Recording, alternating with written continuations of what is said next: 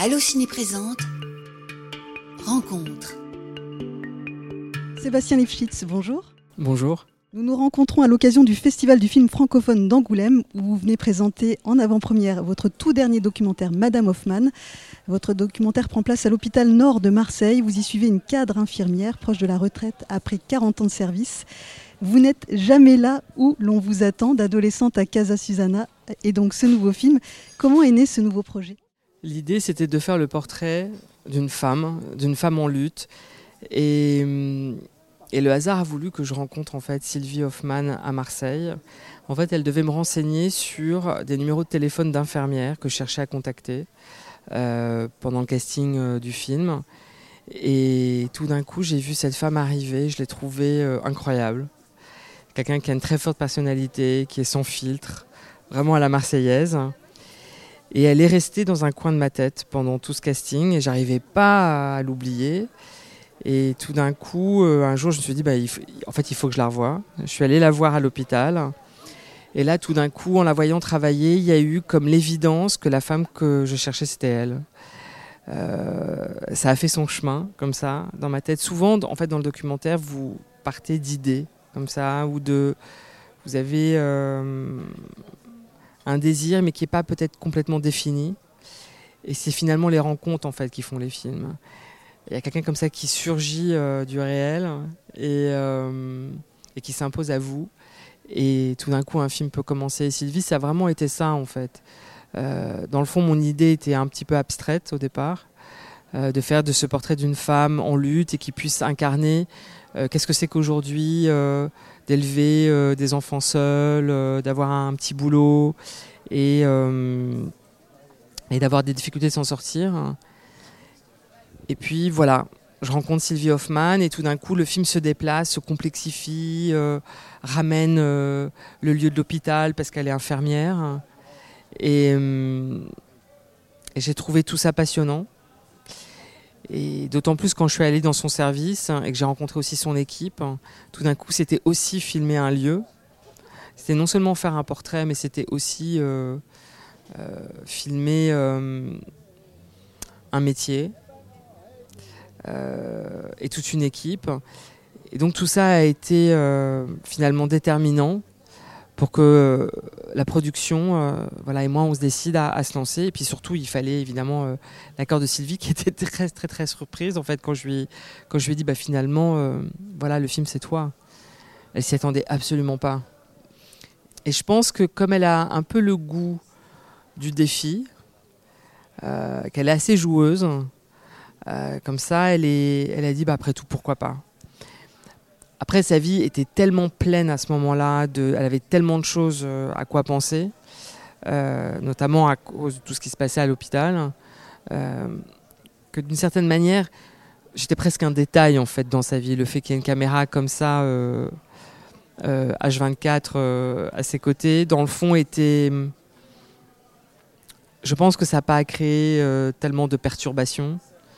Et, et finalement, elle s'en est non seulement très bien accommodée, mais je, dirais, je pense même qu'elle a, je pense qu'elle a aimé vivre cette expérience en fait, qui était quelque chose de complètement inédit dans sa vie. Et, et puis elle voyait qu'il pouvait y avoir des, des, enjeux forts en fait, à l'idée tout d'un coup de montrer la réalité de son métier, il n'y a jamais le côté sensationnaliste entre guillemets qu'on peut voir parfois euh, dans des documentaires euh, télé. Euh, ça n'a absolument rien à voir parce que l'hôpital a été filmé, mais là c'est pas un hôpital que vous filmez, c'est vraiment cette personne. Et l'autre chose que j'aimerais aborder, c'est que il y a euh, vous avez commencé à, le dire, mais euh, d'autres euh, sujets qui, arrivent avec, avec elle. Donc, je ne sais pas si, comme pour de la fiction, c'est spoilé, mais il y a la question du, cancer, il y a la question du départ à la retraite, voilà, et, tout ça, oui, ça vient avec elle et ça fait que ce, documentaire est très riche. Bah, Sylvie, elle a 40 ans d'hôpital derrière elle. D'habitude, une infirmière, en moyenne, elle reste à peu près 7 ans. Euh, à l'hôpital. Donc Sylvie, elle a tenu 40 ans, ce qui est une chose incroyable en fait. Et ce qui m'intéressait, c'est de savoir finalement qu'est-ce que ces 40 ans ont fait d'elle, comment elle s'est construite à travers euh, tous ces différents métiers qu'elle a fait euh, à l'hôpital, parce qu'elle a commencé tout en bas, je dirais.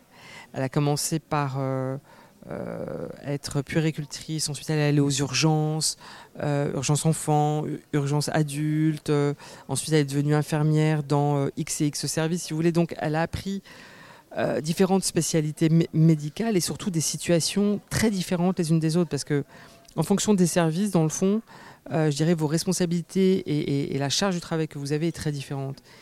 Et Sylvie, donc du coup, moi quand je la rencontre, elle est, je dirais, remplie de tout ça, de toutes ces vies, euh, de toutes ces expériences en fait qu'elle a vécues. Et c'est ça qui me passionnait en fait. C'était, j'arrive comme à un moment d'aboutissement de sa vie. Et, et du coup, avoir finalement cette chance de pouvoir la regarder euh, l'espace d'un an euh, dans ce service où elle a un rôle déterminant parce qu'elle est infirmière cadre. Et une infirmière cadre, en fait, c'est vraiment la clé de voûte en fait, d'un édifice. Elle est, elle est déterminante, je dirais, dans la cohésion d'un service. Donc le film, c'est à la fois le portrait de sa vie, mais c'est aussi filmer un métier, euh, le fonctionnement d'un hôpital. Et le CHU, euh, l'hôpital nord de Marseille, nous a complètement laissé libre, en fait, pendant une année de filmer tout ce qu'on voulait, évidemment avec l'accord de chacun. Euh, de tous les gens qui, qu'on, voit dans le film ont donné leur accord, mais, mais on nous a laissé aussi complètement libre voilà, de, de filmer euh, bah, tout ce qui était nécessaire en fait. J'aime beaucoup aussi les interactions que vous filmez euh, avec ses collègues et filles il y a un moment vers la fin du documentaire où c'est voilà, très, euh, très joyeux. Euh, et puis, euh, ce que je trouve intéressant aussi, c'est que est évoqué la, alors je sais pas si on dit crise des vocations, mais le fait que c'est compliqué aujourd'hui de, de, trouver du personnel et que voilà, comme vous le disiez, c'est un métier tellement dur que qu'on ne reste pas forcément très longtemps. Le film, c'est aussi une sorte d'état des lieux de l'hôpital. Euh, on est euh, à un moment très particulier et où euh, évidemment le Covid est présent, mais vous avez aussi la fin du Covid qui est progressive en fait. Donc le film suit aussi, je dirais, l'évolution de l'épidémie. Et vous avez finalement cette équipe face à tous les, problème complètement dingue, évidemment, que pose une, épidémie dans un tel service. Et hum, donc le film raconte évidemment aussi ça. Euh, et comment Sylvie essaye de se battre euh, euh, comme une dingue, en fait, pour essayer bah, de faire fonctionner tout simplement un service comme le sien, en fait. Et on voit que c'est une lutte permanente, il n'y a jamais de répit. elle en paie d'ailleurs le prix assez cher. Et en même temps, en contrepoint, et c'est ça que je trouve génial, c'est que vous êtes à Marseille, vous êtes dans cette culture du Sud, euh, je dirais très, euh, enfin c'est plus que vivante quoi. Vous avez une espèce d'humour complètement décalé. Euh, c'est quand même une équipe de femmes à, à, 99%, et vous voyez, vous voyez cette cohésion ce monde de femmes comme ça que, que le film euh, filme et que j'ai trouvé fantastique en fait. Elles ont une façon d'être extrêmement solidaires, complices, euh, de se vanner tout en se soutenant. et je trouve que le l'humour qu'il y a dans le film, pour moi, il est tout aussi important que de révéler aussi euh, toutes les difficultés évidemment de l'hôpital et comment ce lieu est une, espèce de lieu miroir euh, de la société française et de tout ce qu'elle vit, euh, tout ce qu'elle a vécu en tout cas ces deux dernières années. Euh, il y a d'autres sujets que j'aimerais aborder avec vous parce que donc il n'y a pas si longtemps sur Arte est arrivé un documentaire qui s'appelle Casa Susana qui est euh, encore euh, disponible et également un très beau film alors très différent de, de celui-ci mais j'avais envie de, revenir un petit peu sur, sur le, début de, ce projet et savoir comment s'est passée cette quête pour trouver les, les témoins du film? Alors Casa Susana alors c'est une toute autre histoire parce que c'est une histoire américaine. Hein. Et hum, en fait, l'histoire, elle commence avec la découverte euh, au tout début des années 2000 hein, euh, d'à peu près 300 photos qui sont trouvées euh, sur des puces à New York par un couple d'antiquaires Et les photos sont tellement dingues parce qu'on y voit une bande de travestis dans les années 50-60 au milieu de la campagne. en train de jouer au Scrabble, de jardiner, de faire tout un repas de spaghettis ensemble. Et tout d'un coup, on se dit, mais qui sont ces gens? Qu'est-ce qu'ils font habillés de manière assez sophistiquée? Parce que tous ces travestis sont très élégants euh, sur les photos. Ils ont l'air d'être au milieu de nulle part, euh, au fin fond de la campagne américaine comme ça. Et donc ces antiquaires vont présenter ces photos à un éditeur qui est lui aussi subjugué par ces images et décide d'en faire un livre tout en ne sachant strictement rien de l'histoire derrière ces photos et de qui sont ces gens, où on est. Et un livre est, publié euh, en 2004 qui s'appelle Casa Susana. Euh, et moi, à l'époque, j'étais déjà euh, collectionneur de photos amateurs, et notamment de, photos de travestis. Et donc, j'avais acheté le livre, en fait. Mais je ne savais pas cette histoire, en fait. Et ensuite, deux ans après la publication de ce livre, une journaliste du New York Times en fait une enquête et découvre le début de l'histoire. Elle commence à réunir certains éléments, notamment euh, découvre Kate qui est dans le film, avec qui elle parle, et Kate commence à lui donner un certain nombre euh, d'éléments pour euh, lui raconter en, gros à peu près qu'est-ce que c'était que ce lieu. Et ensuite, en 2015, moi je prépare une exposition pour les rencontres de la photo de Arles où je montre ma collection de photos travestis hommes et femmes. L'exposition s'appelait Mauvais genre.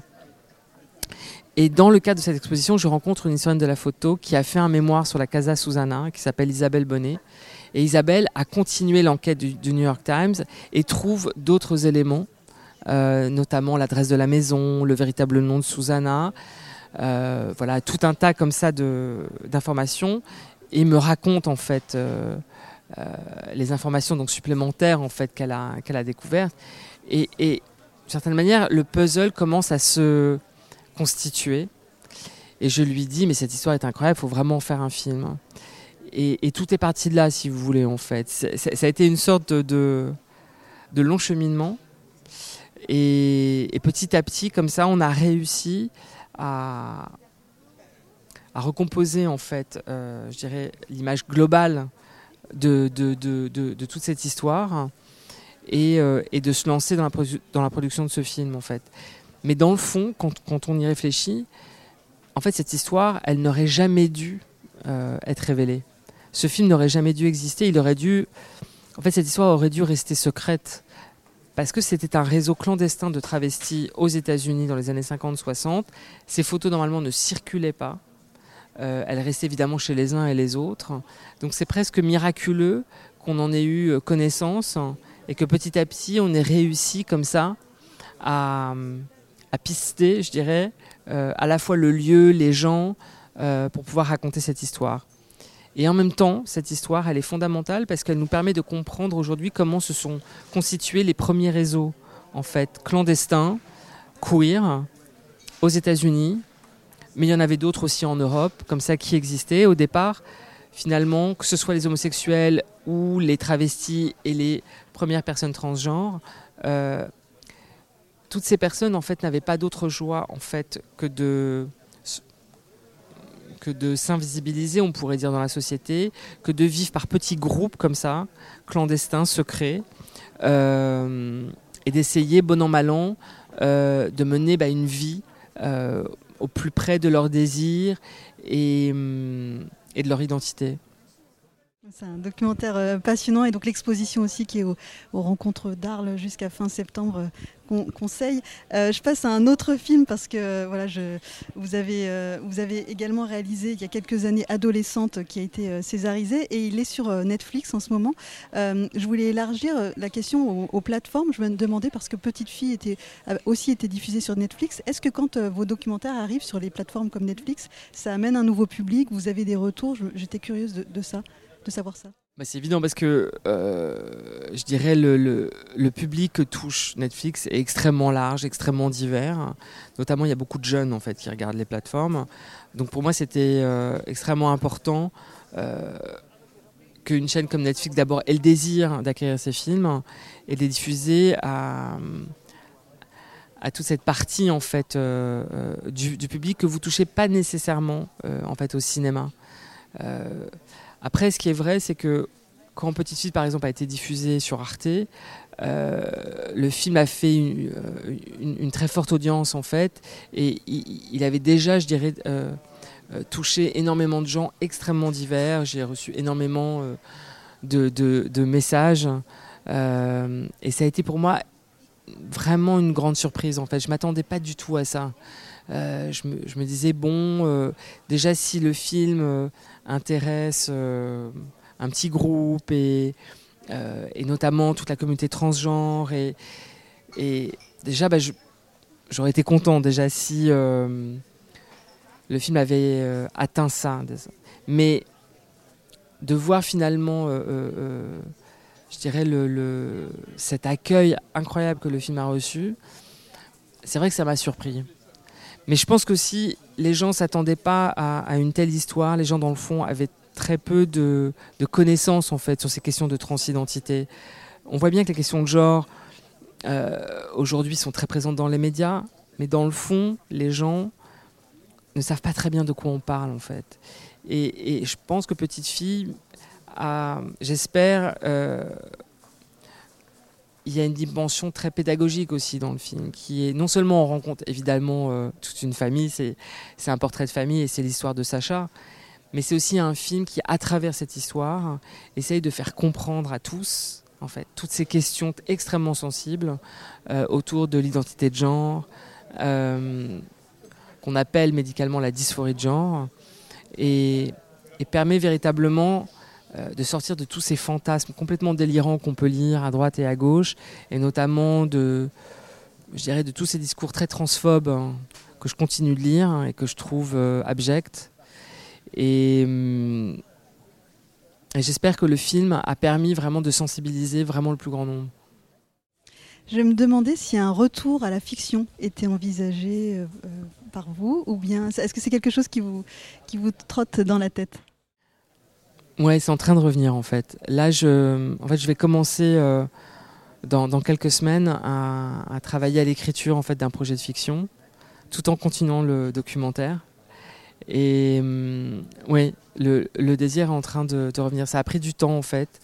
J'ai été tellement plongé dans, dans, ces projets de documentaire. Euh, que j'ai euh, adoré faire. Mais hum, des fois, vous avez des histoires que vous ne pouvez raconter que sur le mode de la fiction, pour plein de raisons. Et hum, mais c'était peut-être un peu tôt. J'avais pas forcément envie de, de, me confronter à ça. Et, hum, et là, je sais pas pourquoi. C'est assez, dans le fond, on sait pas très bien comment un désir naît en soi et pourquoi quelque chose s'impose à vous. Mais là, c'est vrai que j'en ai envie. Donc euh, voilà, ça va me prendre un peu de temps parce que là, j'ai vraiment, je démarre l'écriture, mais euh, mais j'espère que bientôt, voilà, je pourrai euh, montrer une prochaine fiction. Et donc en parallèle, vous commencez un travail sur un autre documentaire, c'est ça Sur deux autres documentaires. Ah, deux autres, d'accord. Et qu'est-ce que vous pouvez nous dire dessus ou c'est trop tôt? Ah non, c'est trop tôt. Là, c'est trop tôt. Je préfère toujours, c'est un peu à la fois par superstition, puis voilà, c'est toujours fragile quand on est en préparation. Euh, un projet, il faut, voilà, je suis un peu un petit peu, peut-être un petit peu trop protecteur. Mais... Oui, puis surtout, euh, l'exemple, par exemple, de Madame Hoffman montre que vous pouvez avoir une idée et puis elle évolue. Euh, ça se déplace tout le voilà, temps. ça se déplace. donc, euh, donc, ça se trouve, aujourd'hui, vous me diriez, ça va parler de, ça, et puis dans deux ans, ça sera centré sur une personne ou, ou assez éloigné. Oui. Adolescente, par exemple, au départ, ça devait être le portrait d'un adolescent. Et finalement, je me suis retrouvée à filmer deux adolescentes et à filmer cette amitié euh, pendant cinq ans. Euh, et mm, évidemment, j'avais, je m'attendais pas du tout à ça en fait.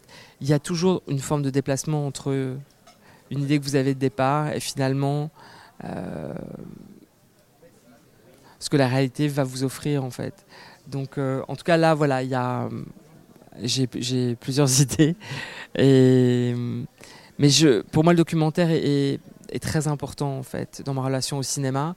Et donc c'est pas parce que je fais une fiction tout d'un coup que je vais arrêter le documentaire. Non, pour moi, j'ai besoin des deux en fait. Je me demandais en préparant si Casa Susana ça aurait pu être une fiction aussi. Ah, ce serait une fiction. Casa Susana, ça serait une fiction géniale. Il y aurait. D'ailleurs, des producteurs américains nous ont contactés euh, par rapport à ça. Je ne sais pas ce qui se passera et, si finalement euh, ces projets se feront, mais euh, c'est évident parce qu'en plus ce documentaire, j'ai pas pu développer toutes les histoires parce que si vous prenez chaque histoire individuelle, c'est un film à chaque fois, je dirais. C'est fou, si vous voulez, les vies que ces gens ont dû traverser. vous avez des milieux sociaux extrêmement différents, des obstacles complètement dingues que les uns et les autres ont dû franchir. C'est euh, non, ce sont des vies qui sont tellement romanesques et, passionnantes à tous les niveaux. Euh, donc euh, c'est sûr que ça ferait des films de fiction assez dingues. Une série, une collection centrée sur, sur différents personnages à chaque épisode. alors ce sera peut-être la dernière question. J'ai vu en préparant l'interview que vous aviez réalisé un, documentaire de 30 minutes qui s'appelle Garçons sensibles. Est-ce qu'on pourra le, voir un jour? Est-ce qu'il a été diffusé en dehors de festivals alors pour l'instant, en fait, il avait été fait pour les rencontres d'Arles euh, et hum, il a été ensuite diffusé dans des festivals. Il se trouve qu'il y a peut-être quelque chose qui va se passer avec avec Garçons sensibles, mais c'est un peu trop tôt pour en parler.